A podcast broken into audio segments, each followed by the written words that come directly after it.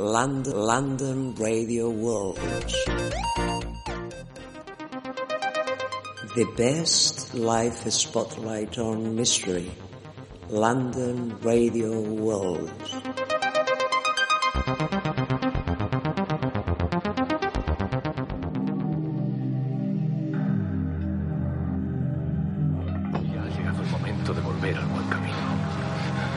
Su alma de nuevo ahora ha vuelto a encontrar la luz.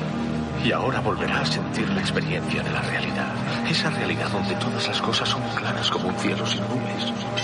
Y cuando está limpio, el intelecto es igual que un transparente vacío. Sin circunferencia ni centro.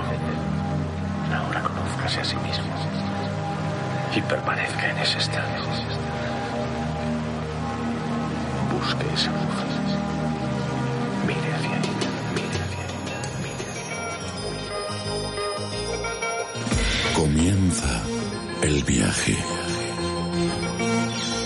Déjate llevar hacia otros mundos.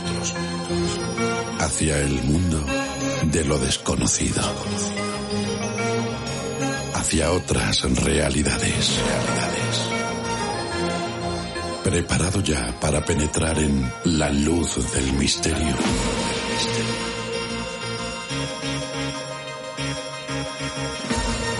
Una idea original dirigida y presentada por Julio Barroso.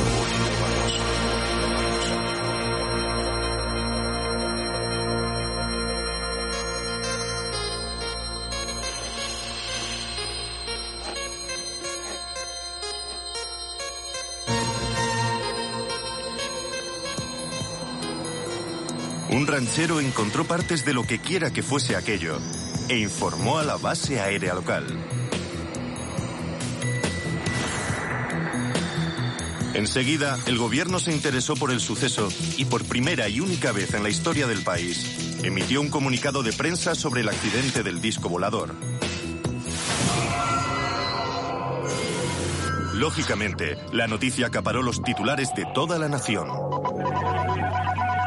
Titulares del 8 de julio de 1947. Se ha encontrado un disco volador, la gran historia del año. ¿Qué es y a quién pertenece el platillo volante? Pero un día después se retiró la nota de prensa y se emitió una nueva, con una explicación aún más mundana.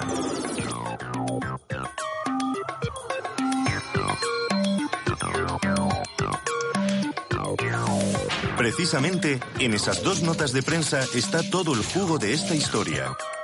Un día hablan de la guerra de los mundos y al día siguiente no es más que un globo meteorológico.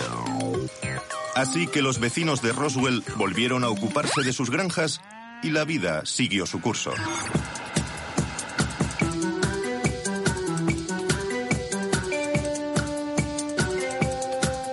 Aunque, claro está, aquello no fue el final. Algunos no se dieron por satisfechos. Nunca habríamos oído hablar de Roswell, ni habría salido en las pantallas de televisión, de no ser por el encuentro casual de dos hombres en 1978. Jesse Marcel, un militar retirado, y Stanton Friedman.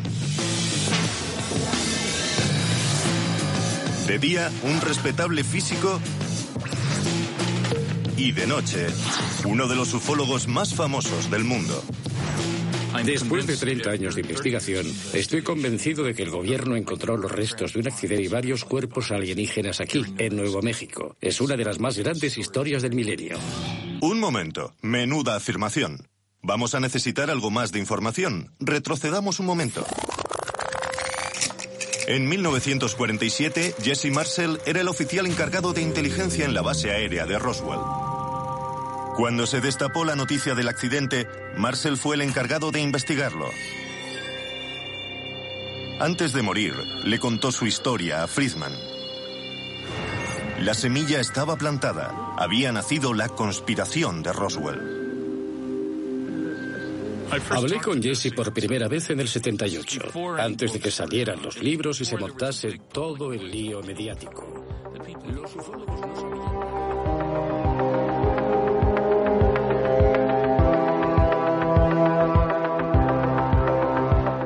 La luz del misterio con Julio Barroso.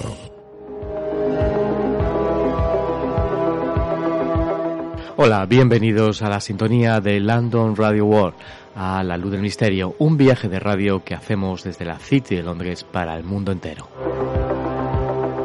Hoy comenzamos con el aniversario de los 75 años del caso Roswell. OVNIs, espionaje, cuerpos de alienígenas, autopsias, polémicas y teorías conspiranoicas. Todo un mejunje que empezó cuando un granjero encontró en su campo de Nuevo México unos restos extraños. Un diario confirmó que se encontraron parte de un ovni, aunque el gobierno norteamericano desmintió con velocidad la noticia.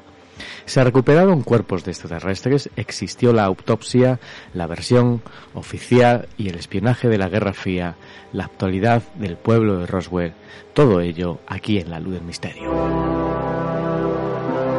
Y todo apareció el 8 de julio de 1947, la noticia que apareció como título principal de la portada del diario local, el Roswell Daily Record. A decir verdad, para la magnitud del hecho, los encargados de la redacción titularon con recate y sin tipografía Catástrofe. Se lo tomaron con bastante calma. Militares capturaron restos de un plato volador. Ese fue el punto de partida de una historia de misterios, vida alienígenas, fabulaciones, teorías conspiranoicas, desmentidas, recreativas y archivos clasificados. Todo había comenzado seis días antes, el 2 de julio, en su granja de Roswell, un pequeño pueblo del desierto de Nuevo México, William Marr Brother iba con su hijo pequeño al encuentro del rebaño de ovejas, pero en el camino encontró sobre el césped y la tierra restos del papel de aluminio, unas tiras que parecían de caucho, cartón, algunas piezas amarradas con telas adhesivas con coloridas flores dibujadas y unas varillas delgadas de madera. Tardó unos días en informar el hallazgo a George Wilcox, el sheriff del pueblo. Este solo continuó la cadena. Intuyó que era un asunto demasiado grande para él y lo transfirió a las autoridades militares más cercanas. Otra manera de interpretar esta delegación es que se trató de una manera de que el tema pasara desapercibido. Tal vez creyó que nadie se tomaría la molestia de encargarse. Ese Marcer, un militar de un rango medio, fue hasta la propiedad del granjero y recogió lo que había caído para ser estudiado. No estaba solo, lo acompañaban dos agentes del servicio secreto, pero luego ocurrió lo de la tapa del diario. Un general había reconocido que eran restos de una nave espacial. Al día siguiente, Roswell Daily Record se desmintió a sí mismo. Ramsey aclara que lo de plato volador no es cierto. Ramsey era un general a cargo de una base en Texas. Apenas vio lo encontrado, lo reconoció como restos de un globo meteorológico, o al menos eso fue lo que dijo. Asunto cerrado. El tema se olvidó rápido. Nadie habló más de él durante mucho tiempo. A principios de los años 70 el tema de la vida extraterrestre y de los ovnis comenzó a atraer a la población. En 1977, con encuentros cercanos del tercer tipo, la película de Steven Spielberg, las discusiones sobre la posibilidad de la vida en otros planetas y de que sus habitantes visitaran la Tierra se puso en boga. Los avistamientos se sucedieron. La gente mandaba a los diarios centenares de fotos con imágenes difusas de objetos que surcaban los cielos. Al año siguiente los ovnis eran objeto de conversación cotidiana. Y alguien recordó y reavivó lo que había sucedido en Roswell más de cuatro décadas antes. Fue por esa época que se mencionó aquella noticia publicada en el diario Roswell. Un funcionario había reconocido que dos naves espaciales habían colapsado en la Tierra. Lo que sucedió después con la desmentida era lo único que podía pasar, tapar los hechos, dar una versión que fuera más digerible para la población y no generar una ola de temor y sugestión. Hasta ese momento solo unos pocos hablaban de un episodio alienígena, pero esa primera plana era irrefutable. ¿Por qué alguien inventaría algo así? El diario local de Roswell, el 8 de julio de 1947, publicó en primera plana que se habían encontrado restos de una nave extraterrestre. Un general norteamericano salió a desmentirlo al día siguiente. En ese titular se basó todo lo que siguió. Comenzaron a aparecer los testimonios aún de aquellos que en el momento del hallazgo habían afirmado que nada extraño había pasado. Los extraterrestres habían accidentado y hasta habían sido capturados un par de alienígenas. Pero el gobierno norteamericano tuvo que crear una gran máscara para encubrirlo y solo se le ocurrió la débil excusa de un globo. 31 años después, el ufólogo Stanton Friedman comenzó a recolectar información, pruebas, testigos, en Roswell había ocurrido un incidente interplanetario que había permanecido alejado de la vista del público. El hallazgo fue oportuno, justo se produjo en el pico de la fiebre por los ovnis.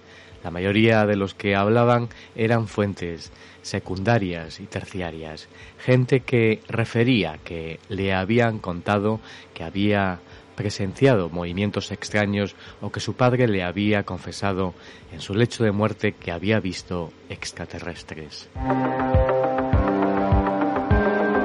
Las teorías conspiranoicas se alimentan de las lagunas de información, se plantan sobre los resquicios en los que no hay certezas, hurgan en las inquietudes y temores de la población, se valen de fuentes de segunda y tercera mano, pero en este caso en el de Roswell había un testigo directo, Frank Kaufman. En 1947 era el empleado administrativo en la base militar de Roswell, un burócrata que casi era invisible para el resto. Kaufman, con los años, dijo que eso solo era muestra de lo bien que habían hecho su trabajo. Era en realidad, según sus dichos, un agente de inteligencia que logró pasar debidamente desapercibido, y que esa condición le dio la posibilidad de ver todo sin ser visto. Kaufman fue el más enfático de los testigos. Con el paso de los años su relato era cada vez más detallado y específico. De pronto se acordaba de datos muy relevantes que en sus versiones anteriores había olvidado mencionar. Friedman brandía otro testimonio vital, el de Jesse Marcel, el militar que primero entró en contacto con esos restos. Marcel dio una versión radicalmente diferente a la que había dado en el momento del incidente y en las décadas siguientes. Su relato varió hasta no tener ningún punto en común con lo dicho antes. Dijo que tanto el general Ramsey como él sabían que no se trataba de un globo meteorológico y que su silencio de décadas era la única opción posible que al no poder contar la verdad solo le quedaba callar. No explicó qué fue lo que lo motivó a hablar, a salir de su mutismo histórico. Marcel fue un converso más a la causa de la invasión extraterrestre. William Moore y Charles Beath, dos años después, a comienzos de los 80, publicaron un frondoso libro llamado The Roswell Incident. En él, tomando los hallazgos anteriores y sumaban pruebas, era una encendida denuncia contra el gobierno norteamericano por el ocultamiento del fenómeno y un cúmulo enfático de pruebas de que en el incidente de 1947 habían estado involucrados extraterrestres y agregaban un elemento fundamental más. No solo se habían recolectado restos de las naves, también habían capturado cuerpos de alienígenas. A partir de la década del 70, el fenómeno ovni captó la atención del público masivo. Los avistamientos de objetos no identificados en el cielo se multiplicaron. Los motivos para ocultar esta presencia inesperada, sostienen, serían varios. El primero y más evidente fue el de evitar una ola de pánico colectivo. Si la Guerra de los Mundos en la versión radial de Orson Welles pese a las advertencias que se repitieron durante la emisión, habían generado tremenda conmoción. Era imposible calcular lo que sucedería si se hubiera difundido que la invasión había ocurrido de verdad. El otro motivo esgrimido era que el gobierno de Estados Unidos se había apoderado de tecnología extraterrestre mucho más avanzada que la nuestra. Eso le otorgaría una enorme ventaja en su disputa con los soviéticos por el control del mundo. Por un lado estuvieron las ganas de la gente de que estas cosas fueran reales, de que las visitas desde otros planetas fueran posibles. Junto a ellas, la habilidad de los pretendidos especialistas para comunicar novedades, para generar entusiasmo y para transformar lagunas informativas en certezas de vida extraterrestre.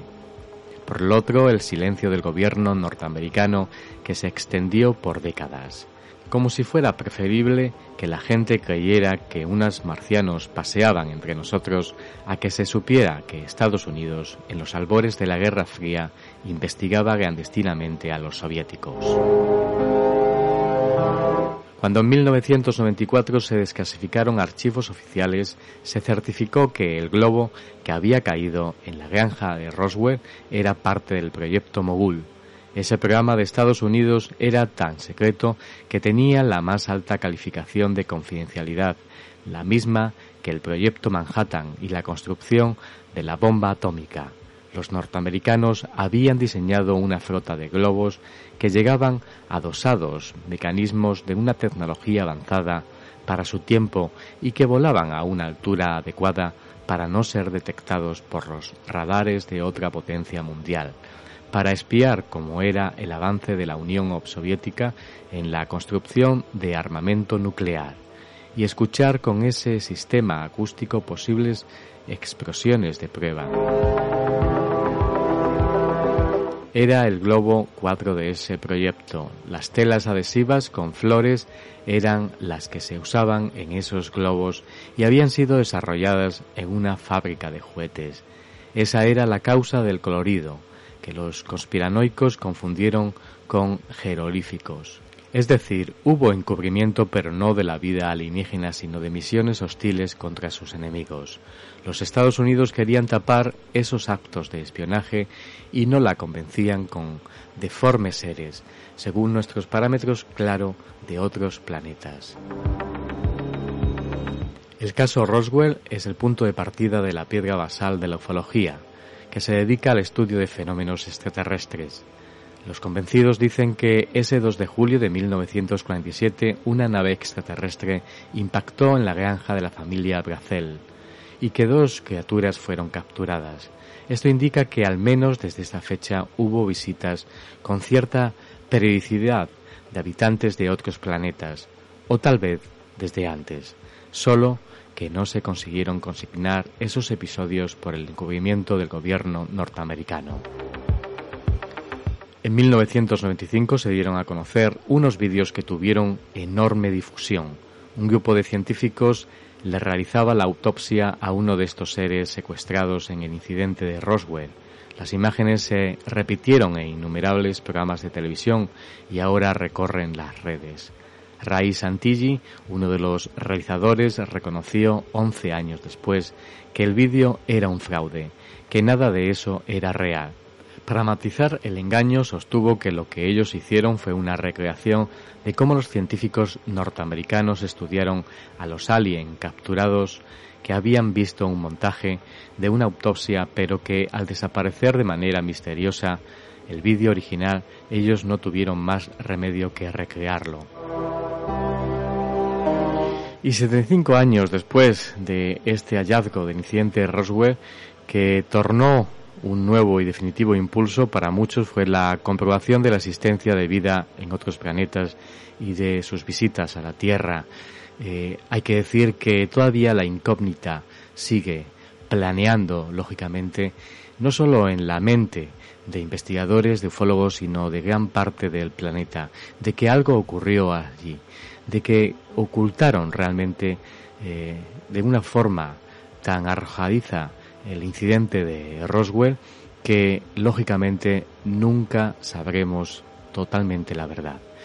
Eh, juega un gran papel, lógicamente, los servicios secretos para desprestigiar, para desalentar, para eh, desubicar lo que realmente ocurrió hace 75 años.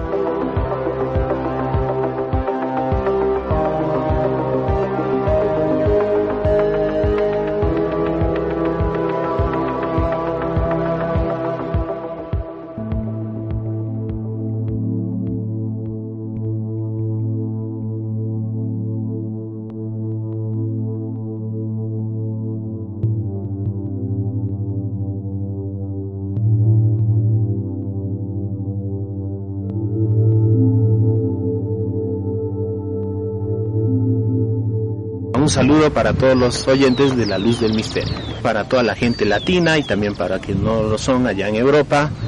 Están ustedes invitados aquí a que puedan conocer ciertas cosas que existen aquí que a la verdad son cosas muy misteriosas. Así que todos están invitados a poder venir a visitar Cusco, Moray y el Valle Sagrado. Y un saludo para todos los oyentes de La Luz del Misterio.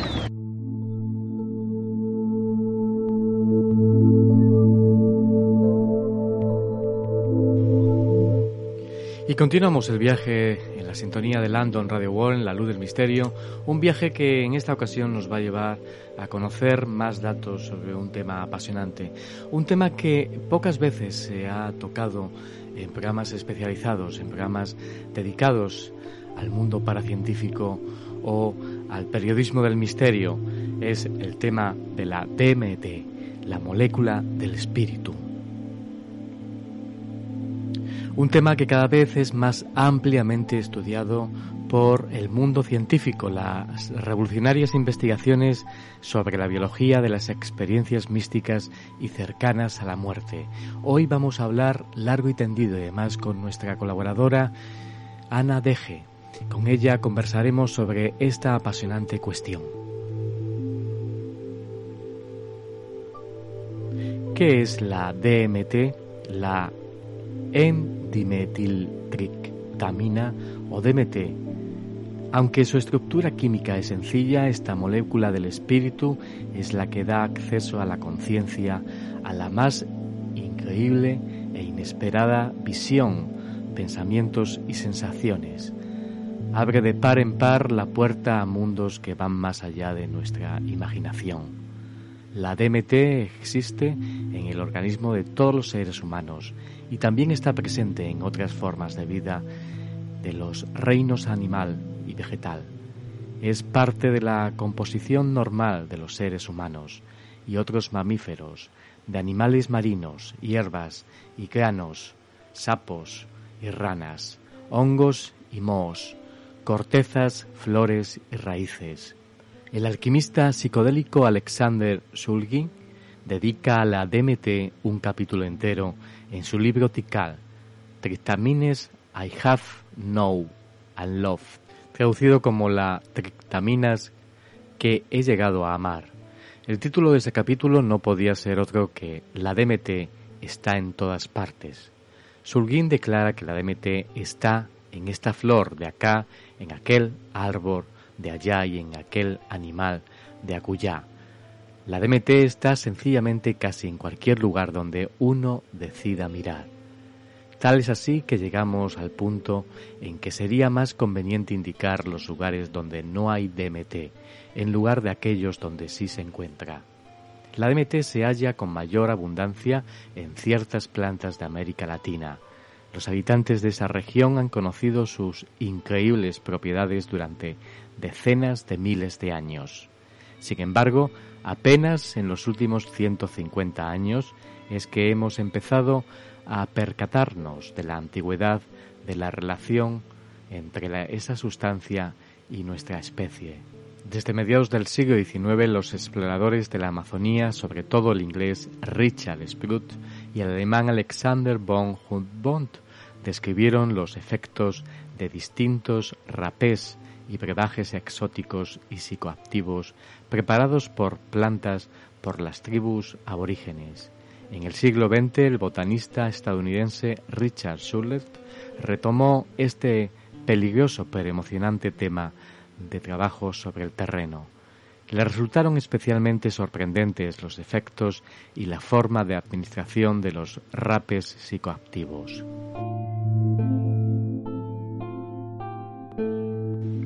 En 1965 un equipo de investigación de Alemania publicó un artículo en la importante publicación científica inglesa Nietzsche, donde anunciaba que había aislado DMT a partir de la sangre humana. En 1972, el científico galardonado con el Premio Nobel Julius Asecro de los Institutos Nacionales de la Salud de Estados Unidos dijo haber encontrado DMT en el tejido cerebral humano. Otras investigaciones demostraron que también era posible encontrarla en la orina humana y en el líquido cefalorraquídeo que rodea el cerebro. No pasó mucho tiempo hasta que se descubrieron las vías similares a las que de especies inferiores por las que el organismo humano producía la DMT. Así, está resuelto ser la primera sustancia psicodélica producida endógenamente por el organismo. El psicofarmacólogo húngaro Stephen Sara descubrió por primera vez las propiedades psicoactivas del DMT en la década de 1950. Se ha infundido lentamente en las culturas occidentales.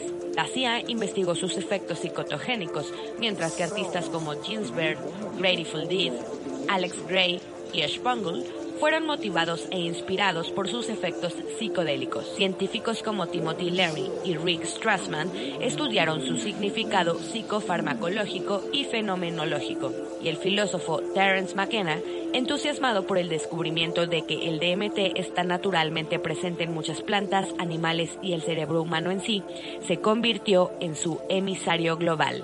El estado de DMT, como la psicodélica propia del cerebro, ha generado especulaciones sobre su papel como puerta de entrada a la conciencia dimensional superior. El debate sobre las implicaciones de la llamada molécula espiritual continúa hoy entre los exploradores de todos los orígenes científicos, psiconautas, teólogos, artistas y asistentes a festivales por igual. Quizás uno de los elementos más fascinantes en la experiencia del DMT es el tema constante de la comunicación con una amplia variedad de supuestos seres interdimensionales. El fenómeno ha sido repetidamente detallado en numerosos relatos anecdóticos que van desde las historias legendarias del gran Terence McKenna. ¿Quiénes son las entidades DMT? Múltiples historias sobre los seres del DMT están documentadas en el libro del doctor Rick Strassman, DMT, la molécula del espíritu, basado en su innovadora investigación en la que 60 voluntarios de la Universidad de Nuevo México recibieron DMT en más de 400 sesiones durante el curso de 5 años. Debido a que puede ser muy difícil escribir durante un intenso viaje de DMT y a veces también es difícil recordar lo que sucedió después del hecho, los investigadores se sentaron con los participantes y tomaron notas mientras explicaban sus experiencias en tiempo real. Más del 50% de las mil páginas de notas tenían algún tipo de referencia a las interacciones con las entidades. Del mismo modo,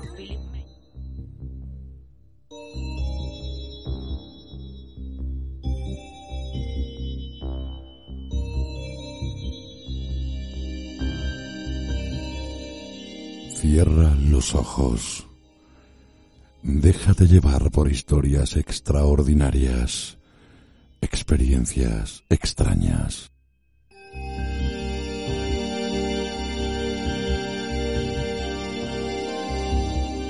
Y viajamos en la luz del misterio. Hoy, esta semana, un viaje muy especial porque vamos a hacerlo a un tema que a mí me, eh, bueno, me trae bastante preocupación porque es el tema de la vida después de la muerte, las experiencias cercanas a la muerte. Y lo vamos a hacer desde el punto de vista de una serie de investigaciones, revolucionarias investigaciones sobre la biología de las experiencias cercanas a la muerte, los DMT, la molécula del espíritu. Y lo vamos a hacer con nuestra colaboradora Ana Deje, que además la hemos cogido viajando hacia Brasil, desde Perú, desde eh, Nazca, Cuzco, Cuzco, Brasil, que es una la travesía larguísima, larguísima, pero bueno, ha hecho una parada para hablar con nosotros y para contarnos estas revolucionarias investigaciones sobre el DMT, la molécula del espíritu. Saludamos a Ana Deje. Muy buenas, Ana, ¿qué tal? Hola, buenas vibras desde Puerto Maldonado, desde la selva de Perú. Sí, estoy bien, estoy descansada, hacer la transmisión.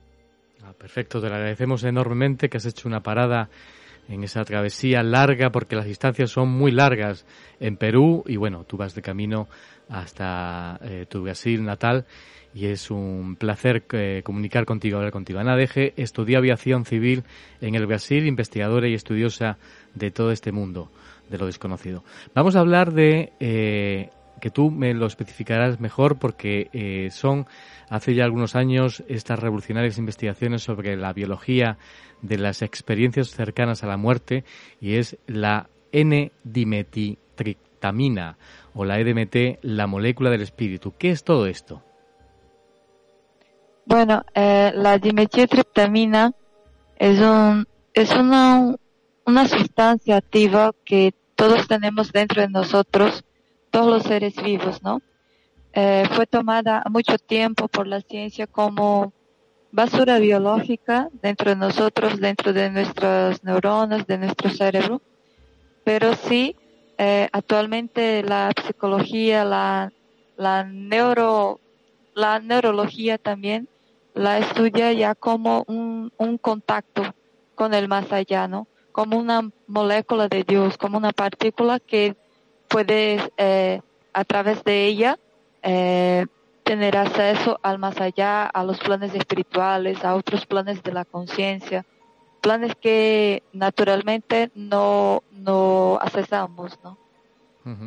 Eh, ¿Realmente esta sustancia se encuentra, parece ser, en todos los seres vivos, plantas animales? o Porque parece ser que en las plantas hablamos hace mm, varias semanas de las plantas de poder, sobre las visiones bueno, fantásticas, viajes extracorpóreos, eh, predicciones del futuro, ubicación de objetos perdidos, contacto con antepasados muertos y otras entidades extracorpóreas. Pero no sé si esta sustancia eh, según hay investigaciones que parece ser, no sé si solamente en humanos o también en todos los seres vivos. Bueno, eh, según el documentario y el libro también, es una sustancia que siempre, siempre, todo que tiene vida, se, la, se libera ella cuando nacemos y cuando morimos. Entonces, hay en plantas y hay en los animales, en los mismos seres humanos en todo que hay vida, pues. Eh, puede que sea también relacionada a una partícula que sí se da a la vida, como si fuera una, un comando de la vida, ¿no? Y entonces, por eso que esa partícula, esa sustancia es encontrada eh, como basura biológica mismo, tanto en los seres humanos como en las plantas, como en los animales. Eh, generalmente liberamos ella cuando nacimos, hay, es como una explosión de, de esa sensación de la dimetiltriptamina y cuando morimos, pero dentro de, la vida también podemos accesar a esas informaciones, esos conocimientos a través de la ayahuasca, eh, porque es la sustancia activa también de la ayahuasca. Entonces la ayahuasca es como si libera esa sustancia que ya está dentro de nosotros, pero no está tan activa todavía. Lo que podemos conectar con ella es a través de nuestros sueños. Cuando soñamos, eh, ahí sí conseguimos accesar algo, porque la dimetiltriptamina trabaja eh, activando la glándula pineal. Entonces, cuanto más limpia está, cuanto más conectada al universo está nuestra glándula pineal, cuanto más buscamos conocimiento en el universo, cuanto más buscamos respuestas a través de nuestros, sueños, más se activa la, la dimetiltriptamina en nosotros y más eh, sentimos que las cosas fluyen, las respuestas del universo son más rápidas, ahí sentimos más rápidas la, la conexión, comunicación con el divino, con el universo, no con la naturaleza.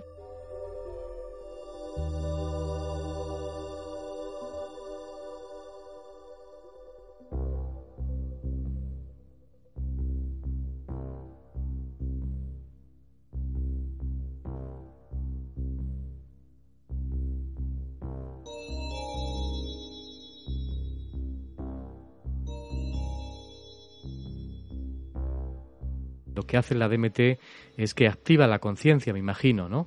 no sé si se puede definir de esa manera, esa sustancia natural que tiene, que se ha descubierto que tiene, que tú decías, es algo que nos ayuda realmente al organismo humano, sobre todo para eh, conciliar con, con, esa parte espiritual y esa parte de la conciencia que tenemos. Sí, claro. Ella fue tomada por los neurocientistas hasta la década de 1960 como basura biológica mismo que teníamos y tenemos en nuestro cerebro.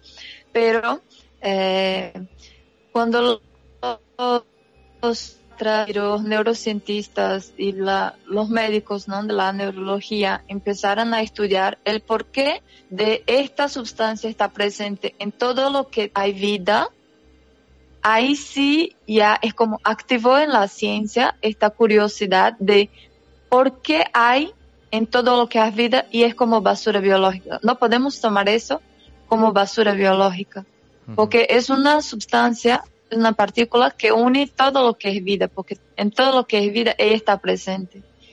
Entonces, como simplemente no podemos tomar como basura biológica.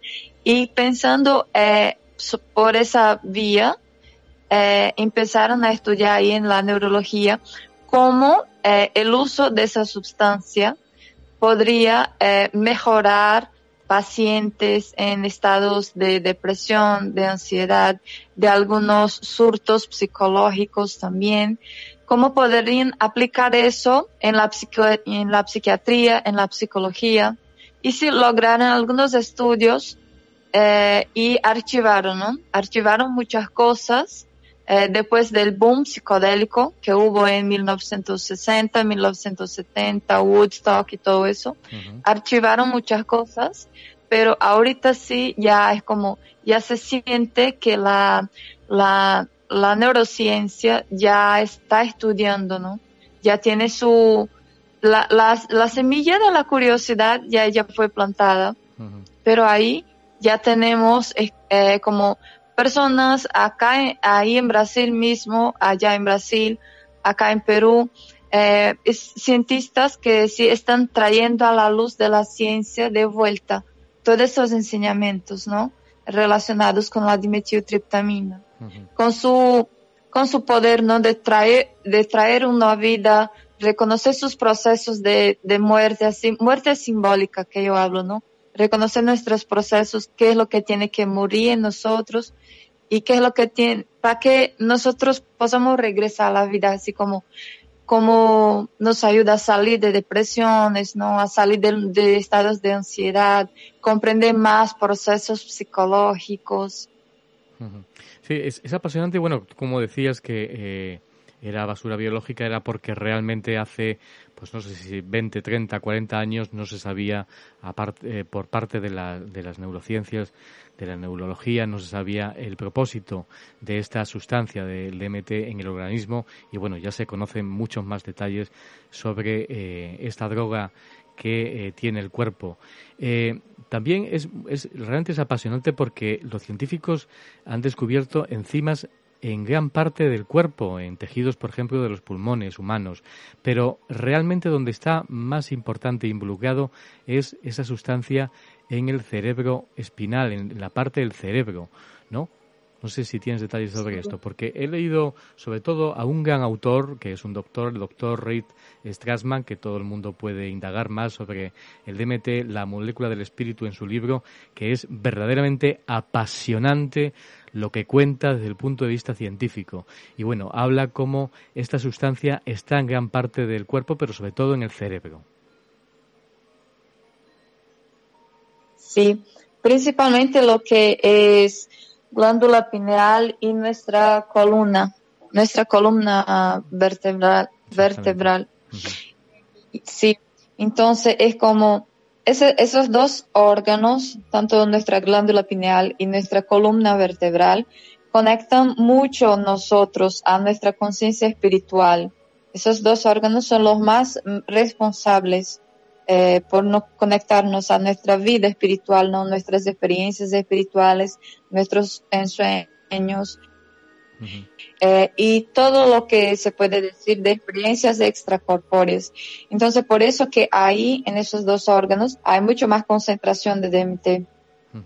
Es que es curioso, yo creo que me lo cuentes tú porque es muy curioso porque esta es la primera sustancia psicodélica que producimos endógenamente por el organismo humano. Y cuando tú hablabas la semana, hace varias semanas sobre las plantas de poder, que decir, esta es una sustancia propia que segrega el cuerpo y muy parecida a esas plantas de poder, ¿no? A esas, a esas sustancias psicodélicas externas como el LSD. Se ha comparado incluso con el LSD. He, leído al doctor Reed Strassman. Sí, sí es comparado, pero eh, podría decir que en términos de vida mismo, que es una partícula de la vida, eh, puede que no haya mucha comparación, pero sí hay, porque el, el, LSD te muestra algunas cosas, ¿no? El DMT, la viaje del DMT, por ejemplo, ya es una cosa, es como, mm, no sé, pero te trae más a la vida por ser, por, ser, por tenernos en abundancia dentro de nosotros, como verdaderos eh, hallazgos mismos de adentro de nosotros y que tampoco uno no sabe que tiene hasta que va a buscar que tiene adentro de sí mismo. Eh, es eso, ¿no? Como es muy, mucho, como es mucho liberado cuando nacimos, la hora del llanto y todo, y cuando morimos, es una cosa casi que se queda inaccesible en la vida.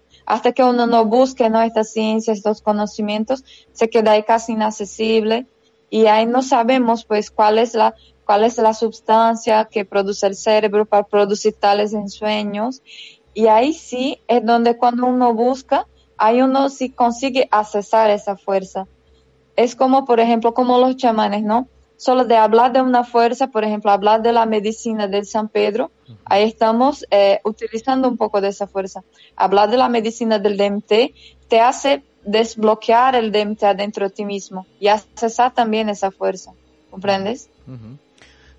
Sí, despierta esa DMT, como tú bien dices. Eh, parece ser que la DMT está estrechamente relacionada con la serotonina, que bueno, que eh, es una sustancia que ya conocíamos también, el neurotransmisor, neurotransmisor sobre el que tanto influyen las drogas psicodélicas conocidas. Eh, bueno, está también la serotonina, están las endorfinas, que bueno, se llegamos también de forma natural, sobre todo cuando algo nos apasiona o algo, bueno, nos hace muy feliz realmente. Eh, es curioso porque eh, era tan desconocida hace bastante tiempo esta, esta droga natural que también tiene similitud con otras drogas naturales como la serotonina y las endorfinas. Me parece súper curioso. No sé si tú tienes algo que destacar de esto. Sí, eh, bueno, este tiene relaciones eh, químicas muy parecidas, en verdad, con la serotonina, con la endorfina, eh, por ser de, las aminas, ¿no? De una serie de aminoácidos. Hmm. Entonces, es muy parecido. La composición química, de verdad, que es muy parecida con muchas sustancias que el cuerpo produce, ¿no? Cuando estamos en, en esos estados. Eh, sí, hay hay semejanzas que, que puedes decir que, wow, es una cosa que en verdad la naturaleza está nos enseñando, ¿no? Es una más de las sustancias que ahí estamos para para estudiar, para ver las semejanzas, ¿no? Buscar dónde, dónde se parece a otras sustancias también, eh, buscar conocer que no es una cosa tan sobrenatural así, es una propia sustancia que tenemos adentro mismo y solo necesitamos desbloquear, es como de dentro hacia afuera. ¿Entiendes? Entonces no, no está nada, sí, no está nada lejos, es una cosa que el cuerpo mismo produce, incluso eh, los monjes budistas en estados meditativos accesan esa fuerza, consiguen accesar esa fuerza. Eh, uno cuando está en un estado eh, de fe, ¿no? En un estado religioso, ahí accesando sus creencias en el divino o rezando, platicando sus oraciones, si consigue accesar esa fuerza. Entonces, no es una cosa, no es una sustancia que es de tan difícil acceso así. Claro que sí hay en la ayahuasca, hay otras sustancias, por ejemplo, como la mescalina, que es encontrada en el Huachuma, en el San Pedro, que sí te da un acceso parecido, con lo que te da la dimetiltriptamina, pero no es una cosa que, por ejemplo, la meditación también no puede enseñarte, porque sí te enseña.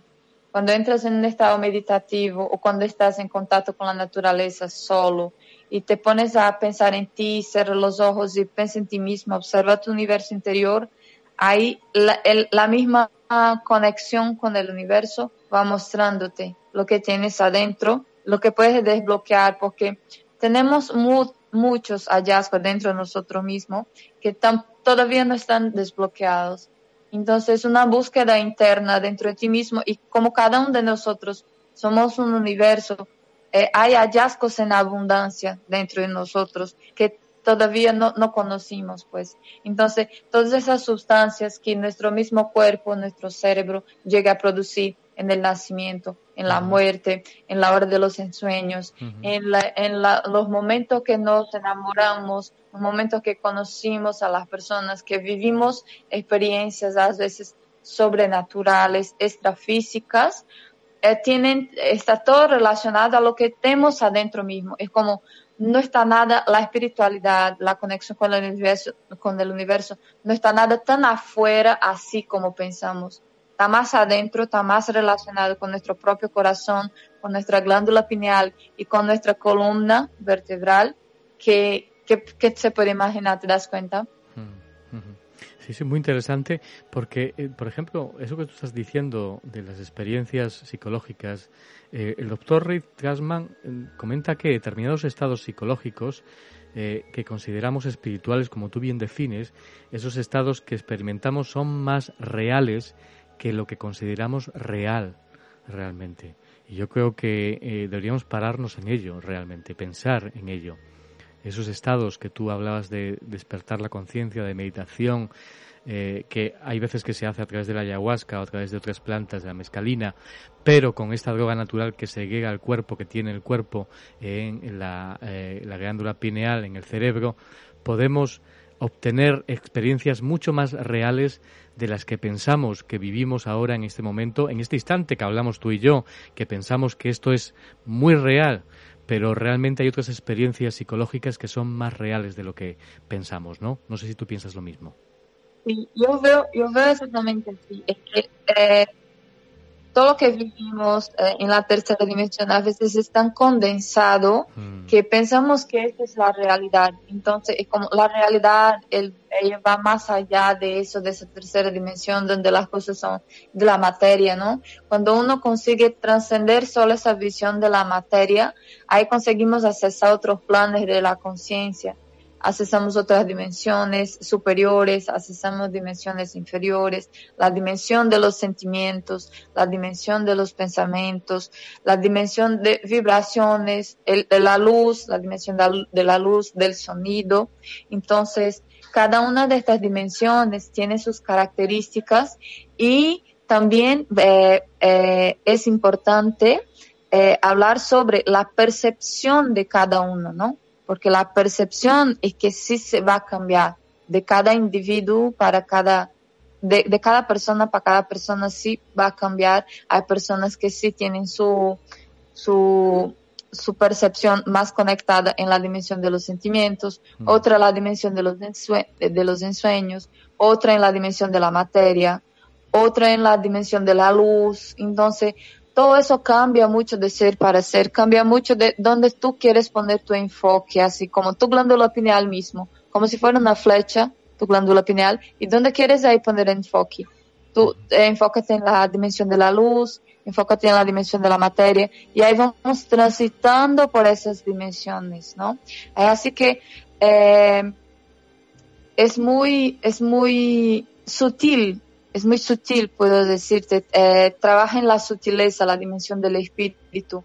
Y eso, realmente eso es accesible cuando uno da abertura, cuando uno pide permiso al universo para cesar, o cuando uno mejor ábrese, ¿no? Se abre al universo, eh, dices, universo, estoy acá y estoy abierto para aprender contigo de otras dimensiones, estoy abierto para aprender del divino, estoy abierto para aprender de esa dimensión, cómo puedo manejarme mejor en esa dimensión, cómo puedo manejarme mejor en esa dimensión de la del cuerpo psicológico, por ejemplo, del cuerpo físico, de nuestro cuerpo emocional, que tenemos muchos cuerpos, ¿no? Tenemos cuerpos, alma, espíritu, dimensiones diferentes de un ser solo, donde ese ser puede accesar varios campos de la vida, campos de la espiritualidad, campos de la materia. Entonces, eh, cada una de estas fuerzas solo llega hacia nosotros si nos abrimos para conocer. Una persona que solo está ahí preocupada o enfocada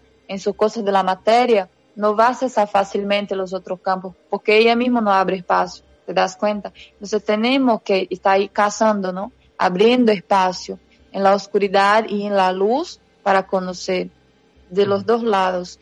Y la dimetiltriptamina te ayuda bastante en eso, porque es una sustancia que fabricamos nosotros mismos.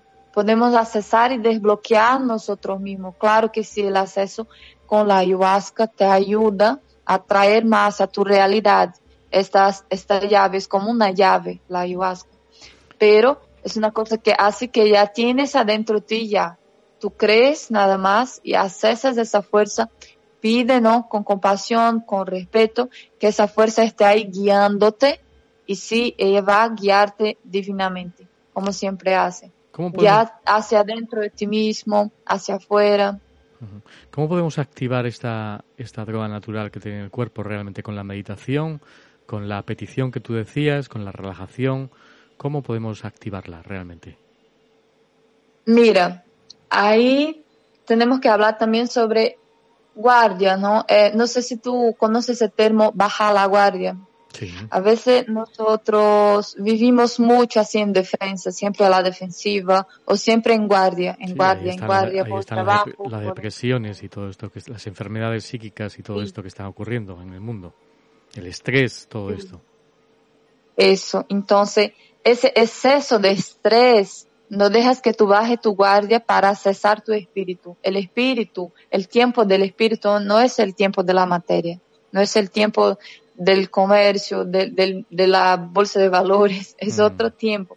Entonces, tú, tú solamente haces ese tiempo cuando tú conectas, es como sincroniza tu respiración a la respiración de la naturaleza, más o menos así.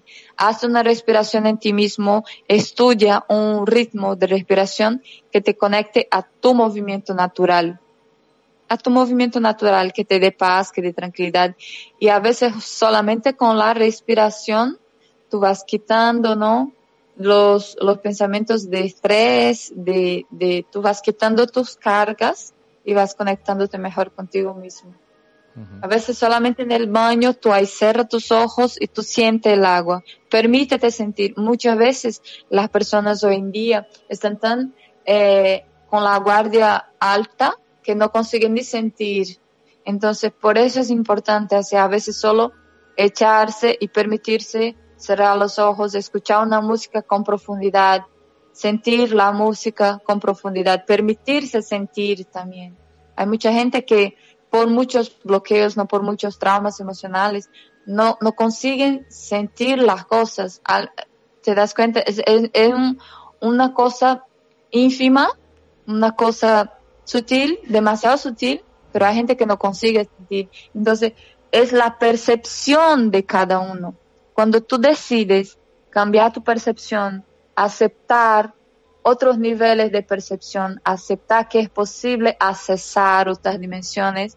Cuando ya partes de la aceptación, acepta que el universo es más amplio de lo que tú has pensado hasta ahorita, aceptas crecer, aceptas evoluir, aceptas aprender con el universo, ahí sí va abriendo los fractales de conciencia dentro de ti mismo y ahí tú vas saliendo, ¿no? Quebrando tus cadenas interiores y vas consiguiendo accesar esas otras fuerzas. Pero, para, resumir todo eso, ¿cómo podemos activar la dimetiltriptamina? Básicamente con meditación, o sea, que bajes su guardia, que no necesites ser nada más allá de tú mismo, solo sé tú mismo, sé tu respiración, sé el aire que entra y el aire que sale. Y pide que ese aire te conecta con el ritmo natural de la vida y ahí vas a conseguir accesar esta fuerza que, nace de dentro hacia afuera, no es nada que va a venir de afuera, nace de dentro hacia afuera, de tu propio corazón. Ahí cuando tú equilibras esos ritmos con el ritmo de la naturaleza, ahí tú ya puedes accesar con más tranquilidad, sin estrés, sin agenda, sin compromisos. Vida. La vida simplemente viviendo.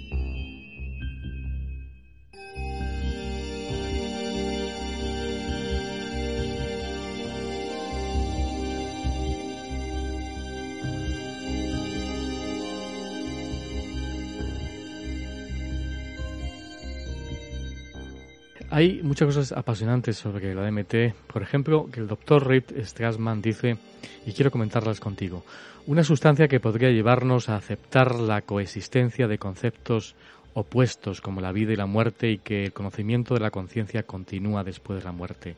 Tal vez, tal vez sea sobre las alas de la DMT endógena que experimentamos otros estados mentales que nos cambian la vida, vinculados con el nacimiento, el fallecimiento y la experiencia cercana a la muerte, las experiencias de contacto con entidades o con extraterrestres y la conciencia mística o espiritual. Yo creo que aquí enclava cuestiones apasionantes las que estudiamos aquí y la que, bueno, tú y yo nos hemos marcado en buscar respuesta hacia estas cuestiones eh, y, eh, bueno, realmente yo creo que las enclava en la EDMT, la molécula del espíritu, que eh, no sé por qué es esa molécula nos conecta con el espíritu, con nuestra esencia realmente. ¿Por qué? Bueno, en mi percepción es una llave que el divino ha puesto en todos los seres humanos para recordar de la fuente, ¿no? Esa es la eh, esencia, esa, sería el alma realmente de cada uno de nosotros podría ser o una alma colectiva viviendo la materia, pero experimentando la unidad, ¿entiendes? E, experimentando la individualidad. Yo también veo un poco de eso también. Podría ser un, un espíritu colectivo experimentando la individualidad acá como seres diferentes y también puede ser el alma, ¿no? El alma individual de cada uno con sus experiencias pasadas y anteriores. Entonces, pero para mí mismo que el DMT es una llave es la llave de la vida, ¿no? Es la propia vida ahí reproduciéndose constantemente. Cuando tú consagras la ayahuasca, tú consigues ver, ¿no? Cómo una semilla nace, como una semilla se hace brotar y, y, crecer y tornarse una planta y dar frutos. Y tú consigues ver todos los ciclos de la vida. Entonces, creo que estudiar el DMT también eh, y estudiar la presencia del DMT en nosotros es como si fuera una una perpetuación de la vida y como si siempre, como el infinito es una ley, ¿no? Como la vida va hacia la muerte, como la muerte lleva hacia la vida y como el infinito trabaja, ¿no? Eh, con ese ciclo de vida y muerte. Y eso es lo más impresionante porque en los dos, en esos dos momentos eh, fuertes de nuestra vida, el DMT se muestra presente, tanto en nuestro nacimiento como en la muerte. Entonces, hay algo ahí que, que, que conectan la vida y la muerte, ¿entiendes? Que no es solo, no, no es cualquier cosa, son pasajes, pero son pasajes justamente para el propio divino decir, hey, todo está bien, tú estás en tu casa, es un experimento. Estamos aquí de pasaje y regresas a la fuente, regresas a ser el todo otra vez. Y es como Creo que es como Dios quita sus preocupaciones y regresa a sí mismo constantemente cuando morimos y cuando una vida nueva nace también, ¿no? Para decir, hola, la vida continúa y hola, eh, la muerte es solo una pasaje. Mm. Más o menos eso. Sí, exactamente que sí. Sí, también estoy coincido. Eh, lo que pasa es que eh, comenta este doctor que también se, se, despierta o se, o se mueve, que decir, juega un papel muy importante esa eh, la DMT en las experiencias de contacto con entidades o con extraterrestres, en, la, en los momentos que ocurren eh, esos llamados efectos alterados de conciencia, que tal vez ahí está la clave eh, dentro del plano físico de la materia, del ser humano, y que sea la parte que, como tú bien dices, nos conecta con eh, esa parte espiritual. Eh, y yo creo que, bueno, es un gran avance realmente para la ciencia y para estos fenómenos de alguna manera, que eh, ya se, bueno, se, ubique realmente donde está la provocación, donde se provocan esos efectos alterados de conciencia y donde esa sustancia parece ser juega un papel muy importante en las experiencias de contacto con entidades y con extraterrestres, como así lo define el doctor Rey Strasma. ¿Tú qué piensas? Me imagino que sí, que es, es lo mismo, ¿no? No, sí, es muy posible. Hay, hay muchas, mucha gente, eh, yo misma ya, ya tuvo contacto con otros seres, con entidades mismo, con otros espíritus.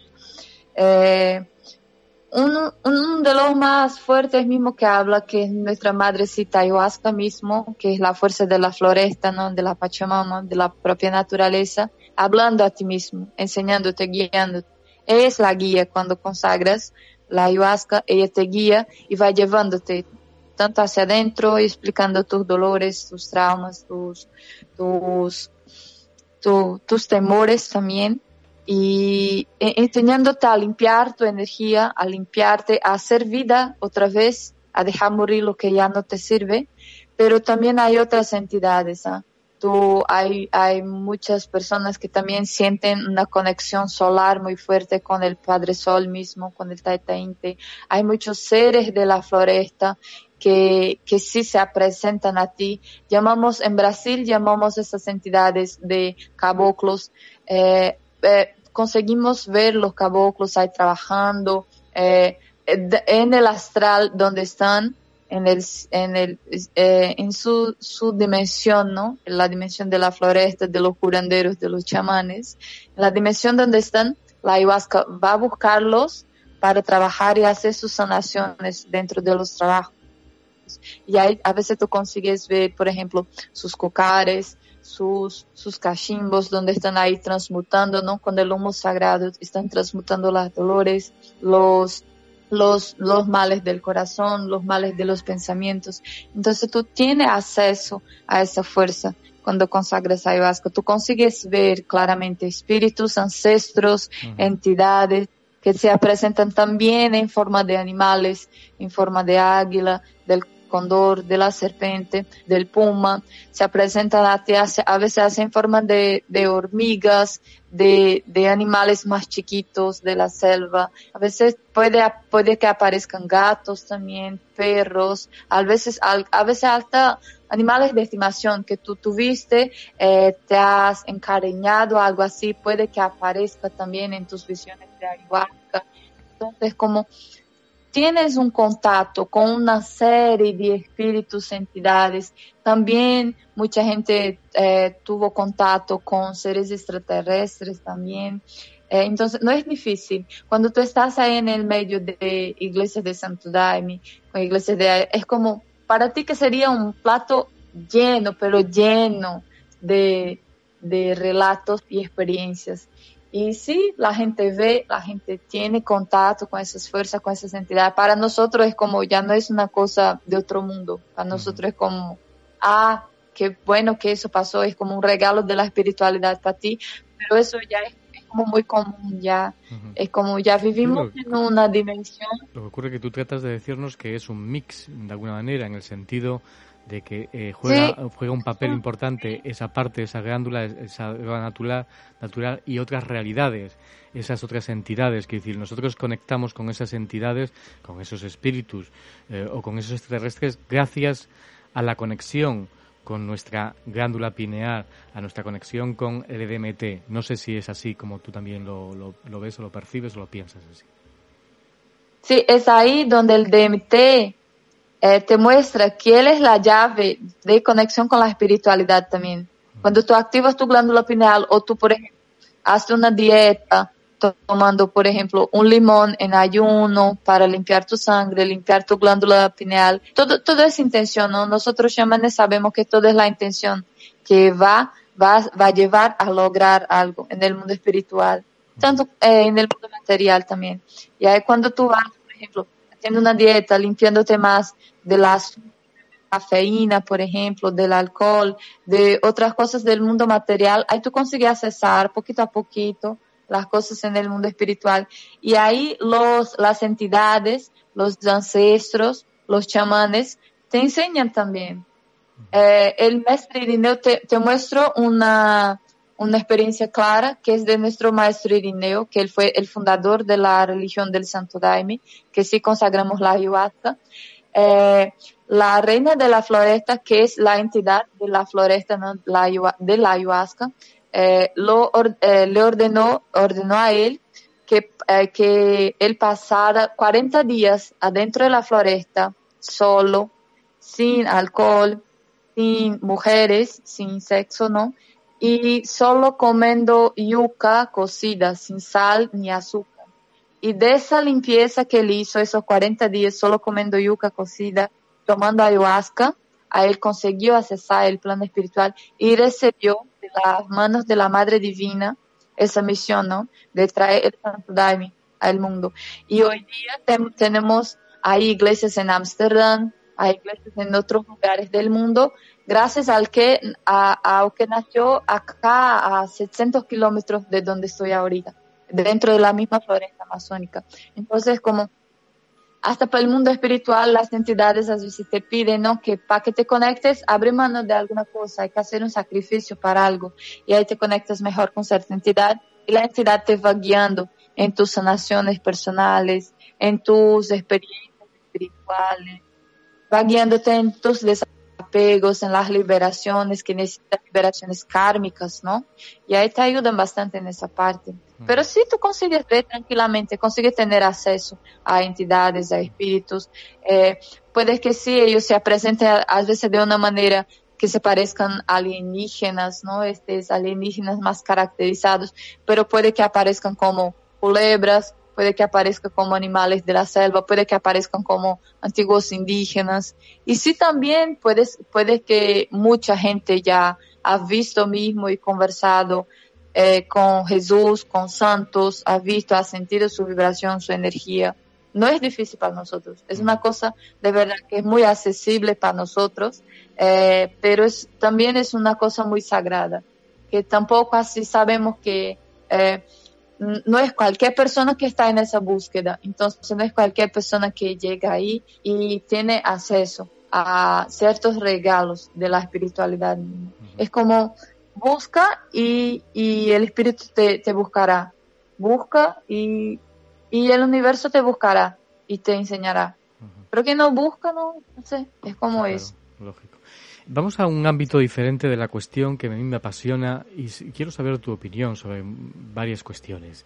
Bueno, el tema de la, de la reencarnación o de la elección de la venida de esta vida, por ejemplo, la DMT, desde el punto de vista de las neurociencias, desde el punto de vista científico, dice que la glándula pineal humana se puede ver en el feto en desarrollo a los siete semanas o 49 días de concepción. Eh, entramos en un tema complicado, lógicamente, que está a debate continuamente. Hace poco, ahora unos días en Estados Unidos, con el tema, por ejemplo, del aborto. No sé qué opinión tú, siendo mujer, además, y una mujer muy especial, muy elevada espiritualmente, que conoces perfectamente todo este mundo espiritual, ¿cómo eh, ves esa conexión espiritual eh, realmente cuando nosotros, eh, desde el otro lado, firmamos ese contrato y elegimos Parece ser ya que el doctor Rick Strassman comenta ya desde el punto de vista científico que ese espíritu entra a través de la glándula pineal eh, en, el, en el nuevo feto. Ya, mira, eh, yo particularmente eh, soy a favor del aborto y a favor así de que la mamá tenga conciencia que está trayendo un, un, ser humano, ¿no? Un espíritu a la tierra para vivir en los planos espirituales, yo en mis creencias. ¿Desde cuándo es el momento, porque es complejo, eh, incluso hasta científicamente, cuándo es el momento, porque claro, él ya comenta que a partir de las eh, siete semanas eh, ya ha entrado el cuerpo, el nuevo ser, el, el espíritu ya ha elegido, ya ha tomado elección de sus padres y ha accedido ya al feto.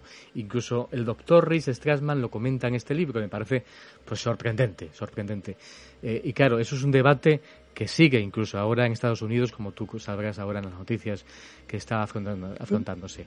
Eh, y tú comentas que sí, que lógicamente libertad, yo también, sobre todo en ciertos casos cuando la madre tiene conciencia de ello y decide, toma la decisión de abortar. Pero, eh, ¿cuánto crees desde el punto de vista espiritual que se puede eh, decir que ese espíritu ya ha cedido a esa nueva vida? Mira, es sí, de verdad que es un poco complicado porque no tenemos así como datos, una, una, máquina de, de, rayo X para ver cuándo el espíritu entró ahí. Segundo este, segundo este doctor Ricky Strassman, sí, eh, a partir de la séptima semana, por ejemplo, pero vas a pensar en términos de vida desde que el espermatozoide encuentra el óvulo ya está se generando una vida. Entonces, vida y espíritu queda mucho, para mí que queda mucho sutil ahí decir cuándo entró un espíritu en cierto ser. Porque puede que haya, si hay vida, hay espíritu, ¿entiendes? Para mí yo veo así. ¿Y tú crees que desde, el momento, desde el momento del, del, del, acto sexual, tal vez, te refieres, desde el espermatozoide y el, y el óvulo, crees tú ya que ahí ha tomado elección ya el espíritu? Sí, yo, yo entiendo que es como, porque hay vida, hay vida, y es como, ¿cómo algo va a haber vida sin espíritu? Es como para mí no, porque yo veo que en todo hay espíritu, entonces, desde el momento que el óvulo encuentra el espermatozoide ahí, yo veo que si hay vida, si genera una vida, ya hay un espíritu, es lo que yo veo. No, no, da para decir yo, que, te, que, que tú te, que tú te vuelvas a, esa esencia realmente, porque todos tenemos recuerdos de esa, eh, aunque no lo, no lo creamos. Y, y, por eso, de ese acontecimiento, de ese momento que tú elegiste el ser Ana Deje, lógicamente, y, bueno, y que me transmitas ese conocimiento, y además a través de estos micrófonos de la luz del misterio y London Radio World, para mí es un privilegio. Así que cuéntame un poco, vete un poco a lo mejor te abstraes a ese momento y tú, según tú, pues dices que en el momento incluso de, de bueno, de la concepción de, del acto sexual. Sí. Eh, así como yo, yo, yo, voy a hablar en términos así de, de cómo, por ejemplo, de cómo yo, yo veo la concepción y la muerte, ¿no? Y también te hablo un poco de, de, de, las, de las creencias del candomblé de, creencias africanas. Dentro del plano espiritual del candomblé, de nuestras creencias africanas ahí, eh, hay una serie de espíritus que eligen también la experiencia de venir para ser abortados, para pasar en esa experiencia de morir, de sentir la vida ahí en el útero de la madre y ahí mismo salir de la vida hay una serie de espíritus que de, sí de verdad eligen eso. Eso mi, eh, el sacerdote que me guía ahí dentro del candomblé me habló eso. Se llaman, eh, se llama, eh, es un grupo de espíritus que se llama Abikun y que incluso sí tienen sus ciencias, tienen su fuerza, nos enseñan bastante cuando es el tema de aborto, así también estamos pasando por un tema que chocó el Brasil esos días, que es una niña de 11 años que fue violada y, y la jueza, mismo las leyes de Brasil eh, le dando el derecho al aborto, la jueza no quería abortar y al final la niña consiguió hacer el aborto. Está muy fuerte ese tema en Brasil también. Pero yo particularmente, aun siendo espiritual y principalmente siendo espiritual, yo defiendo el derecho del vientre, del vientre. Porque el vientre, él es como un portal de la vida pero siendo portal de la vida, también es un portal de destrucción.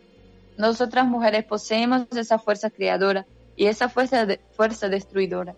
Nosotras sabemos si tenemos condiciones ahí en tal hora de nuestra vida de tener un hijo, de traer una vida más hacia la tierra y cuidar de esta vida, porque no es solo traer, hay que cuidar, hay la responsabilidad emocional acerca de esa vida hay muchas, hay responsabilidades espirituales acerca de esa vida, de como mamá de un niño.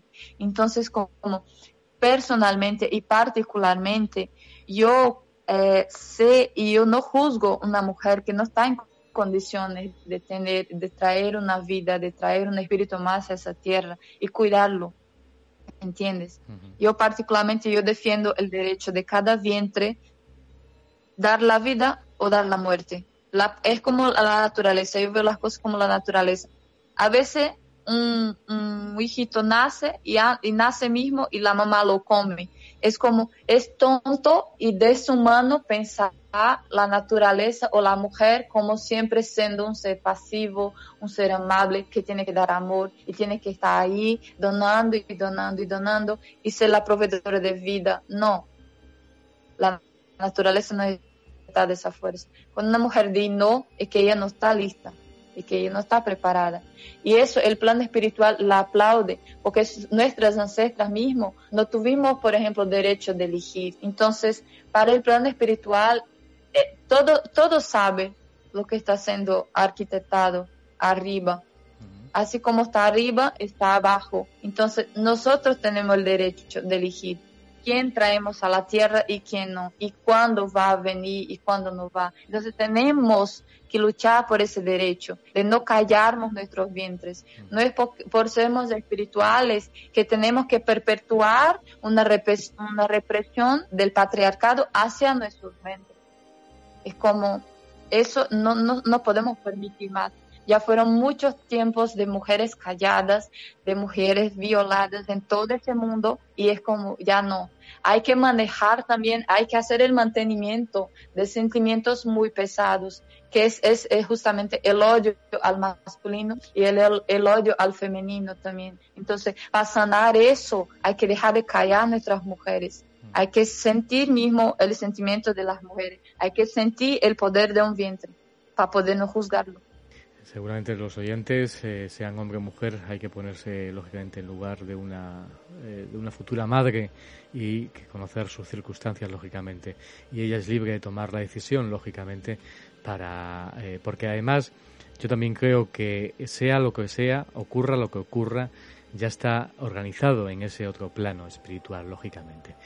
yo quiero irme también a otro tema apasionante que es, dice eh, el doctor Reid Strassman, y es al morir la fuerza vital abandona el cuerpo a través de la glándula pineal y en ese momento vuelve a emitir en grandes cantidades esta molécula psicodélica del espíritu.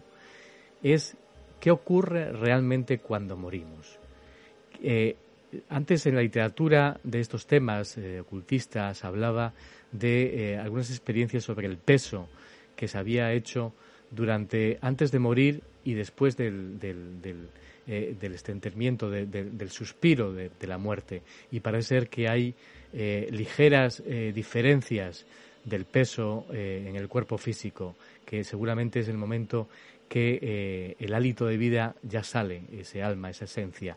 No sé qué piensas tú y además estas palabras ahora que vienen de, la ciencia, el doctor Rhys Strassman, que habla de que eh, el cuerpo a través de esa glándula pineal es el momento que se vuelve a emitir grandes cantidades, el momento de la muerte.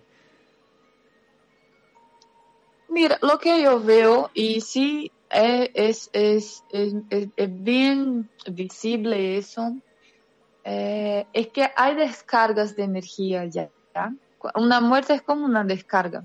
Eh, la, la alma está saliendo del cuerpo. Entonces, hay descargas tanto emocionales, tanto que hay, hay, hay defuntos que, que sí lloran, que, que lacrimejan, ¿no? Que salen lágrimas. Hay descargas, pues, descargas. Es como el cuerpo sale pequeñas explosiones de energía, así como descargando lo que ya no sirve, para que el espíritu se desapegue, ¿no? Para que el, el hálito, el aliento de la vida se salga más tranquilo. Entonces, hay, hay pequeños desapegos que, que, que, que acontecen en el cuerpo para que ese aliento salga más tranquilo, sin tanta dolor, ¿no? Entonces creo que sí es eso, pero sí hay, hay, hay mucho de eso. Eh, yo ya escuché de mis, de mis parientes mismos, ay no, tal persona lloró, estaba llorando en su, en su velorio, ¿no? ¿Por qué es eso? Hay, hay descargas de emociones principalmente. A veces reprimimos emociones durante la vida y esas emociones son liberadas de alguna manera, ¿no? El espíritu, él, él, él diseña todo a su manera para que, porque ya sufrimos muchas represiones tal vez en vida. Entonces es como a esas descargas para que no, no, en la hora de la muerte, nosotros no vayamos con tantos apegos materiales, ¿entiendes? A veces hay gente que se apega en sentimientos, que se apega en posesiones materiales. Entonces, siempre, siempre el espíritu y la muerte, ¿no? La Santa Muerte hace su manera de, de desapegar, dejar lo más liviano posible, para que, para que tú hagas el proceso más tranquilo posible, ¿no? En la, para que no vayas con tantos apegos, porque el ideal es que tú vayas sin apegos de total, pero es muy difícil porque somos humanos. Amamos, nos enamoramos, eh, vivimos, odiamos, a veces mm, y somos muy intensos en nuestros sentimientos. Entonces, vivimos todo eso. Es como, es, es inútil negar nuestra humanidad. Entonces, hasta en la hora de la muerte, esa humanidad es bien visible. Ahí es donde vemos que todos somos humanos mismos donde hay descargas emocionales, descargas de energías, donde el corazón sí paró de latir, pero de, de cualquier otra manera el cuerpo suda o tú empiezas a llorar o algo pasa que están ahí descargando todavía. La muerte tiene sus misterios desenlace para esta historia que yo quiero preguntarte también sobre eh, qué ocurre después de la muerte. No sé si tú crees en la reencarnación, en la metempsicosis, en la transmigración de las almas. ¿Cuál es el siguiente paso tras la muerte? Sí, yo creo, yo particularmente creo en la reencarnación desde chiquita, desde niña. Mi papá siempre me enseñó el espiritismo de Allan Kardec, que es francés, ¿no? Empezó a estudiar los espíritus en 1860 por ahí y yo creo en la reencarnación, pero más en la línea así hinduista. Los espíritas creen, así que tú siempre, que, que el humano está en el topo de una cadena, ¿no? De cadena evolucionaria acá en la Tierra. Yo no creo en eso. Yo soy más de la línea hinduista, de Shiva, de Ganesha, Lakshmi, que puede, tú puedes, por ejemplo, eh, regresar en el futuro como un animal. Es como solo por ser humano, no estamos en topo evolutivo de cadena ninguna, somos igual que un animal, somos igual que un perro, que un caballo, podemos regresar como un elefante o como una planta. Eso, eso creen los hinduistas y yo creo que es más así como más compatible con la equidad de vida que hay, ¿entiendes? Es como la vida sí se perpetúa, la misma alma puede habitar eh, ese cuerpo, dejar ese cuerpo y regresar como un animal. Para mí que tranquilamente, yo creo mucho en eso, es como, para mí de otras vidas, es como ya, ya es más, es más accesible para mí esa información y no sé por qué, puede que venga de, de mi espíritu, puede que yo ya tenga otras vidas ahí por los hindús, pero yo estoy yo siento mucho y creo mucho en esa parte. ¿Y el objetivo de la, última vida, de la transmigración de las almas, cuál sería tu objetivo realmente? Me imagino, bueno, sí, lógicamente vivir otras experiencias, pero ¿cuál sería el final? ¿El volver a la fuente? ¿El volver a la unidad? ¿El volver a otros lugares eh, mucho más evolucionados, como también se decía? Mm, mira, yo, yo creo que no hay una última. Yo creo que no hay una última, ¿entiendes? Porque si hubiera una última, ¿dónde está la evolución en todo eso? Si tú sabes que tú vas a encerrar un ciclo, ¿dónde está la evolución? Entonces yo no creo que hay último, no, tampoco creo que esa va a ser mi última encarnación en la Tierra, no creo que ese va a ser el último planeta donde haya vida. Pensar en esa, en esos términos de, ay, y esa va a ser mi última vida, es como, es limitar bastante tu evolución, contar tu evolución. también, en si hemos venido de la fuente, también habrá un final de volver a la fuente, lógicamente. Yo, yo lo que yo pienso es que justamente eso, regresamos a la fuente y después vivimos otra vez encarnados en otra materia, en otro planeta, en otra dimensión, pero siempre ahí regresamos a la fuente y salen, es como, como una culebra, ¿entiendes? Yo veo las cosas un poco así, como regresamos a la fuente y regresamos a la a vivir, ¿no? A una dimensión diferente, ahí a encarnar en un planeta diferente, en una dimensión diferente. Ahí regresamos a la fuente, pero nunca perdiendo el contacto con la fuente. Siempre buscando, ¿no? Y es para quien busca, pero es, es, como no soy responsable de las personas que no creen, ¿no? O no buscan. Entonces, como yo lo que yo veo es eso. Tú estás en la fuente y estás allá al mismo tiempo encarnado ahí después tú regresas a la fuente. No es que en la muerte tú regresas a la fuente, es que sí, ya estamos en la fuente, pero por muchos motivos de religiones, de creencias y todo, nos, nos sentimos muy desconectados. Pero hasta esa sensación puede ser una falsa sensación, ¿te das cuenta? Si tú aceptas que ya tú eres la fuente, ¿qué es lo que falta para que tú sientas la fuente dentro de ti mismo? Tú quieres morir para la fuente, es como no Es como, eh, ya hay que trascender varias creencias que infelizmente aprendimos, ¿entiendes? Es como, tú no necesitas morir para ver a Dios o para sentir a Dios. Tú puedes saber justamente que sí estás acá encarnado, tú eres parte de la fuente. Y, y, y tú ya traes ahí una nueva concepción de lo que es la fuente. Es saber que, wow, yo de verdad, yo nunca estuve desconectado. Yo pensaba que yo estaba desconectado, pero estaba encarnado, pero yo no estoy desconectado. Es justamente sanar esa sensación que estamos entender un poco de esa, de esa dualidad no de vida y muerte, de que tú solo accesas a los dioses después de la muerte. Yo no creo en eso. Yo creo que esto puede accesar eh, a través de la meditación, a través de tus creencias mismos, de, tu, de tu corazón personal, tú puedes escuchar tu intuición, puedes escuchar el universo, a Dios, al divino, ¿no? A lo que tú crees, pero sabiendo que si tú estás en contacto directo con la fuente, aceptando ya ese contacto. Si tú ya aceptas, ya pues, ahí tú no, no necesitas sino eh, pensar en lo que va a venir más allá, porque lo que viene más allá eh, ya es como es ansiedad, ¿no? Es como, no pienses en la muerte, vive esta vida acá que tú estás, pero si crees que después de la muerte hay más vida, porque si es un tú vas a encontrar vida después de la muerte. Porque si es así. No, yo no, no soy desde, ay, ya regresaste a la fuente y está. No, conectas con la fuente ahorita, sepa que estás conectado con ella, va más allá también.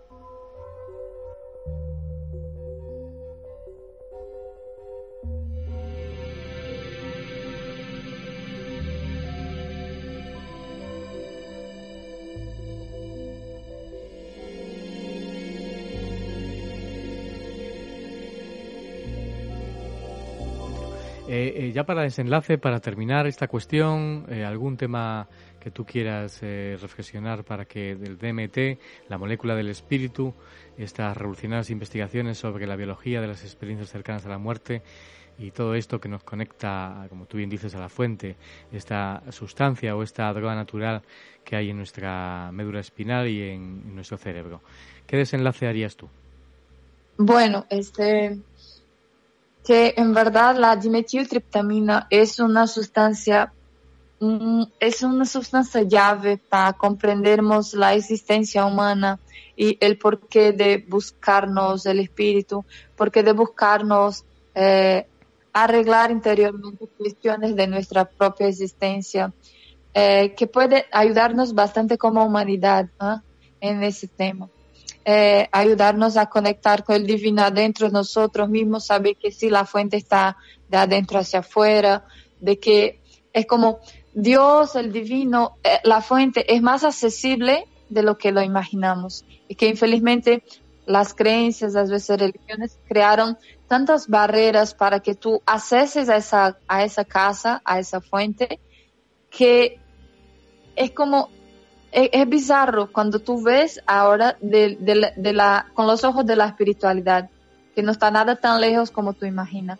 Cuando tú miras hacia adentro, eh, mira tus temas de tu corazón, observa tu vida, observa tus papás, observas tus ancestros, ahí tú percibes el ciclo de la vida. Y el DMT te ayuda bastante en eso. Ayuda a percibir los ciclos de la vida y que tú no estás para nada desconectado del divino la desconexión es en verdad esa ilusión general, ¿no? Que la gente cae y cae y piensa que está desconectado. Es el pensar, es el mucho pensar, solo el acto de pensar que está desconectado, te desconectas. y ahí sí, no pienses que estás desconectado, simplemente acepta la conexión y ya estás, y ahí ya puedes fluir, como el agua, pues. El agua no pregunta qué es la piedra que está ahí, el agua solo contorna ¿entiendes? Sí, sí. Y sigue su, su rumbo. Apasionante este viaje hacia la MET, la molécula del espíritu. Yo recomiendo a todos los oyentes, no sé si tú eh, bueno, pues confirmas esa recomendación que yo hago, el libro del doctor Rhys Strassman, DMT, la molécula del espíritu, las revolucionarias investigaciones de un médico sobre la biología y las, de las experiencias místicas y cercanas a la muerte. No sé si tú haces esta, también esta recomendación o otras tantas eh, para buscar más información sobre esta cuestión apasionante. Sí, totalmente recomendado. Este estudio es un estudio de verdad muy puro sobre el DMT, muy humilde también viendo eh, y estudiando el DMT de una manera muy, muy, muy cercana a la realidad espiritual. Totalmente recomendado. También el documentario también eh, dura una hora y creo que sí hay legendado en español, hay legendado en portugués para todos los oyentes que están ahí buscando más de las comprensiones espirituales, ¿no? Sí, totalmente recomendado. Eh, hay, hay otros libros y temas también, pero ahí te paso inbox que ahorita no me, no estoy acordándome, pero ahí te paso por WhatsApp y ahí puedes compartir mejor los ¿no? Sí, con los oyentes. Perfecto, genial. Está, estamos bienvenidos a recibir esa información que tú me quieras pasar para contársela luego a los oyentes y recomendar para que sigan buscando e investigando sobre estas cuestiones apasionantes. Pues nada, te deseo lo mejor, buen viaje a Brasil. No sé si vas a ver a la familia y eh, te quedas un tiempo allí, unos días, ¿no? Sí, voy a ver a mi familia, pero antes ahí hay trabajo de San Pedro, ¿no? Que como es Santo Daime sincretismo, ahí hacemos trabajo para los santos también. Entonces, consagramos ayahuasca cantando para esa fuera de San Pedro, que va a ser ahora día 29 de junio. Entonces ya tengo un, un trabajito ahí con la madrecita ayahuasca. Y ahí pues, ahí te, te envío un saludo desde la espiritualidad. Estamos, estamos abiertos a que dentro de varias semanas, para hablar de otra cuestión, también nos cuentes las experiencias que hayas vivido aquí durante esos días en tu Brasil natal. Las esperamos con, con ganas. Pues nada, te lo agradezco enormemente y que tengas un feliz y mágico viaje a Brasil, a tu tierra. Ok, muchas gracias, que te vayas bien ahí también. Y bueno, nos vemos, pues, cualquier cosa que necesites, sí, a compartir material, compartir conocimiento, sabes que acá estamos.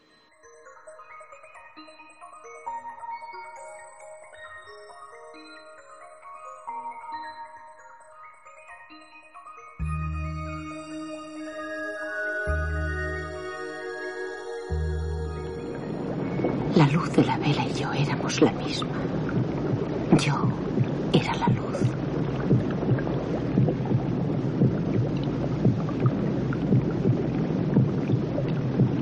Entonces sucedió algo extraño. Miré las termas. La planta que había detrás de David fluía con una parpadeante aura multicolor.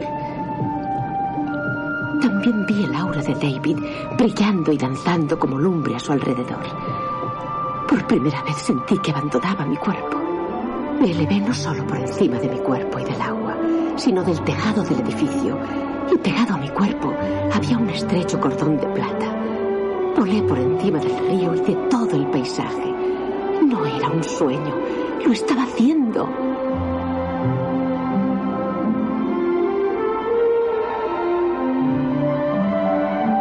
Subí, subí más alto a través de las nubes.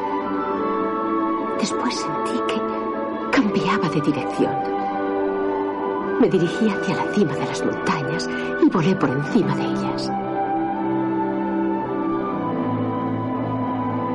Después me encaminé a la luna. Volaba cada vez más cerca de la luna. Podía sentir la frecuencia vibracional a su alrededor. No podía verla, solo podía sentir la frecuencia. Me sentí como un astronauta espiritual libre y sin trabas. Y luego, justo detrás de la luna, vi una constelación. Me pregunté si mi cordón de plata llegaría hasta allí. Y con ese pensamiento limitado, dejé de subir.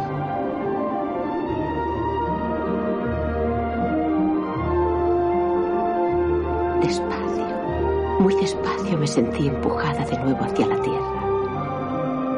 Bajaba, Vi el amanecer en el otro lado del globo y después, con una súbita aceleración, volví a mi cuerpo.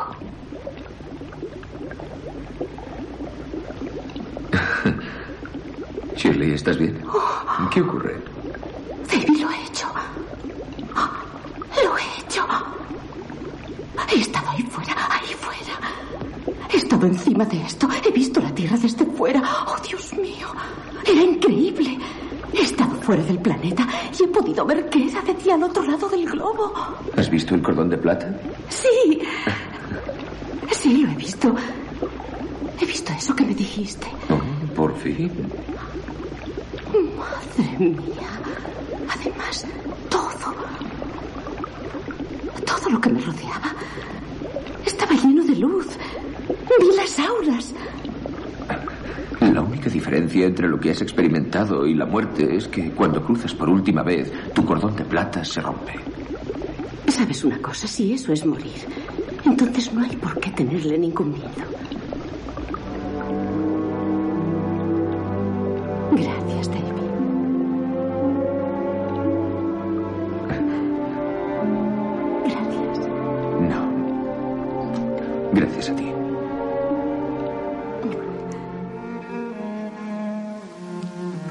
Ninfa embozada en las sombras.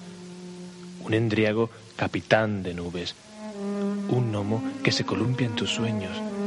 Un espectro difuminado por el humo de la vela. Vela marinera de fragata incendiada. Y es que, por fortuna, el mundo no es tan solo lo que cada alborada hayamos constreñido por el marco de nuestra ventana. Detrás de las formas cotidianas se enmascaran leyendas y personajes extirpados de ellas. Fue necesario que Julio Barroso encendiese con su soplo vital una luz enamorada del misterio, y esta minúscula llama supo prendernos los vestidos. Ahora, desnudos ya del traje rutinario, dame la mano, ninfa, endriago, gnomo, espectro.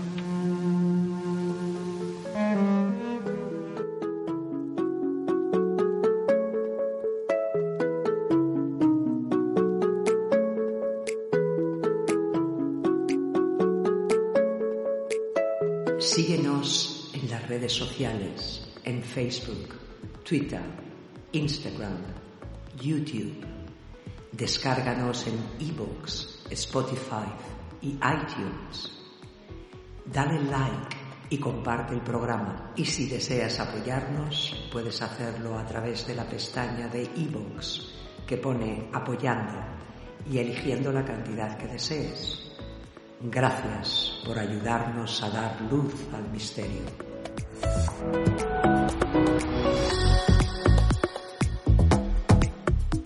Y gracias, como no, por seguirnos, por descargarnos en más de 32 países del planeta. Gracias por ese seguimiento, por esa gran familia de luceros de la luz del misterio. Hay que dar las gracias también a nuestra invitada, a nuestra colaboradora, Ana Deje, por este eh, tema tan apasionante, la DMT, la molécula del espíritu, estas revolucionarias investigaciones sobre la biología de las experiencias místicas y cercanas a la muerte que trataremos de ahondar más seguramente en otras ocasiones.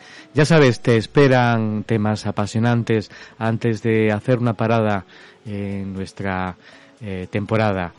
Eh, la semana que viene, invitados sorprendentes.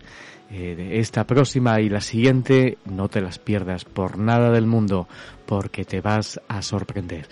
Temas apasionantes, temas que aquí podrás escuchar la realidad de lo que otros tratan de ocultar. Un viaje sorprendente de radio desde la City, Londres, desde London Radio World, para el mundo entero, desde la luz del misterio. Te agradecemos que estés ahí al otro lado. Ya sabes que puedes conectar con nosotros a través de nuestro email, la luz del misterio, arroba gmail.com, gmail.com, la luz del misterio, arroba gmail.com y también a través de las redes sociales, a través de Facebook, de Instagram, de Twitter, ahí estás si nos buscas, la luz del misterio y también puedes descargarnos en iTunes, en YouTube, en eh, Spotify y en iVoox. Ya sabes, ahí estamos en todos los lugares que eh, nos puedes encontrar. Si nos buscas por la luz del misterio, ahí estaremos. Esa gran familia que busca un nuevo sentido a toda esta realidad física que nos han abocado a creer que es real. Y hay cosas mucho más reales seguramente que la propia realidad que vemos, que tocamos, esas tres dimensiones. Seguramente eh, las descubriremos aquí en las siguientes semanas. Que pases una mágica semana. Saludos.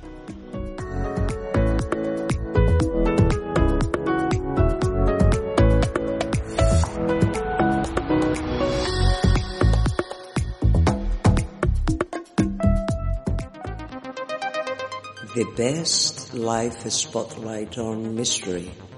London Radio World.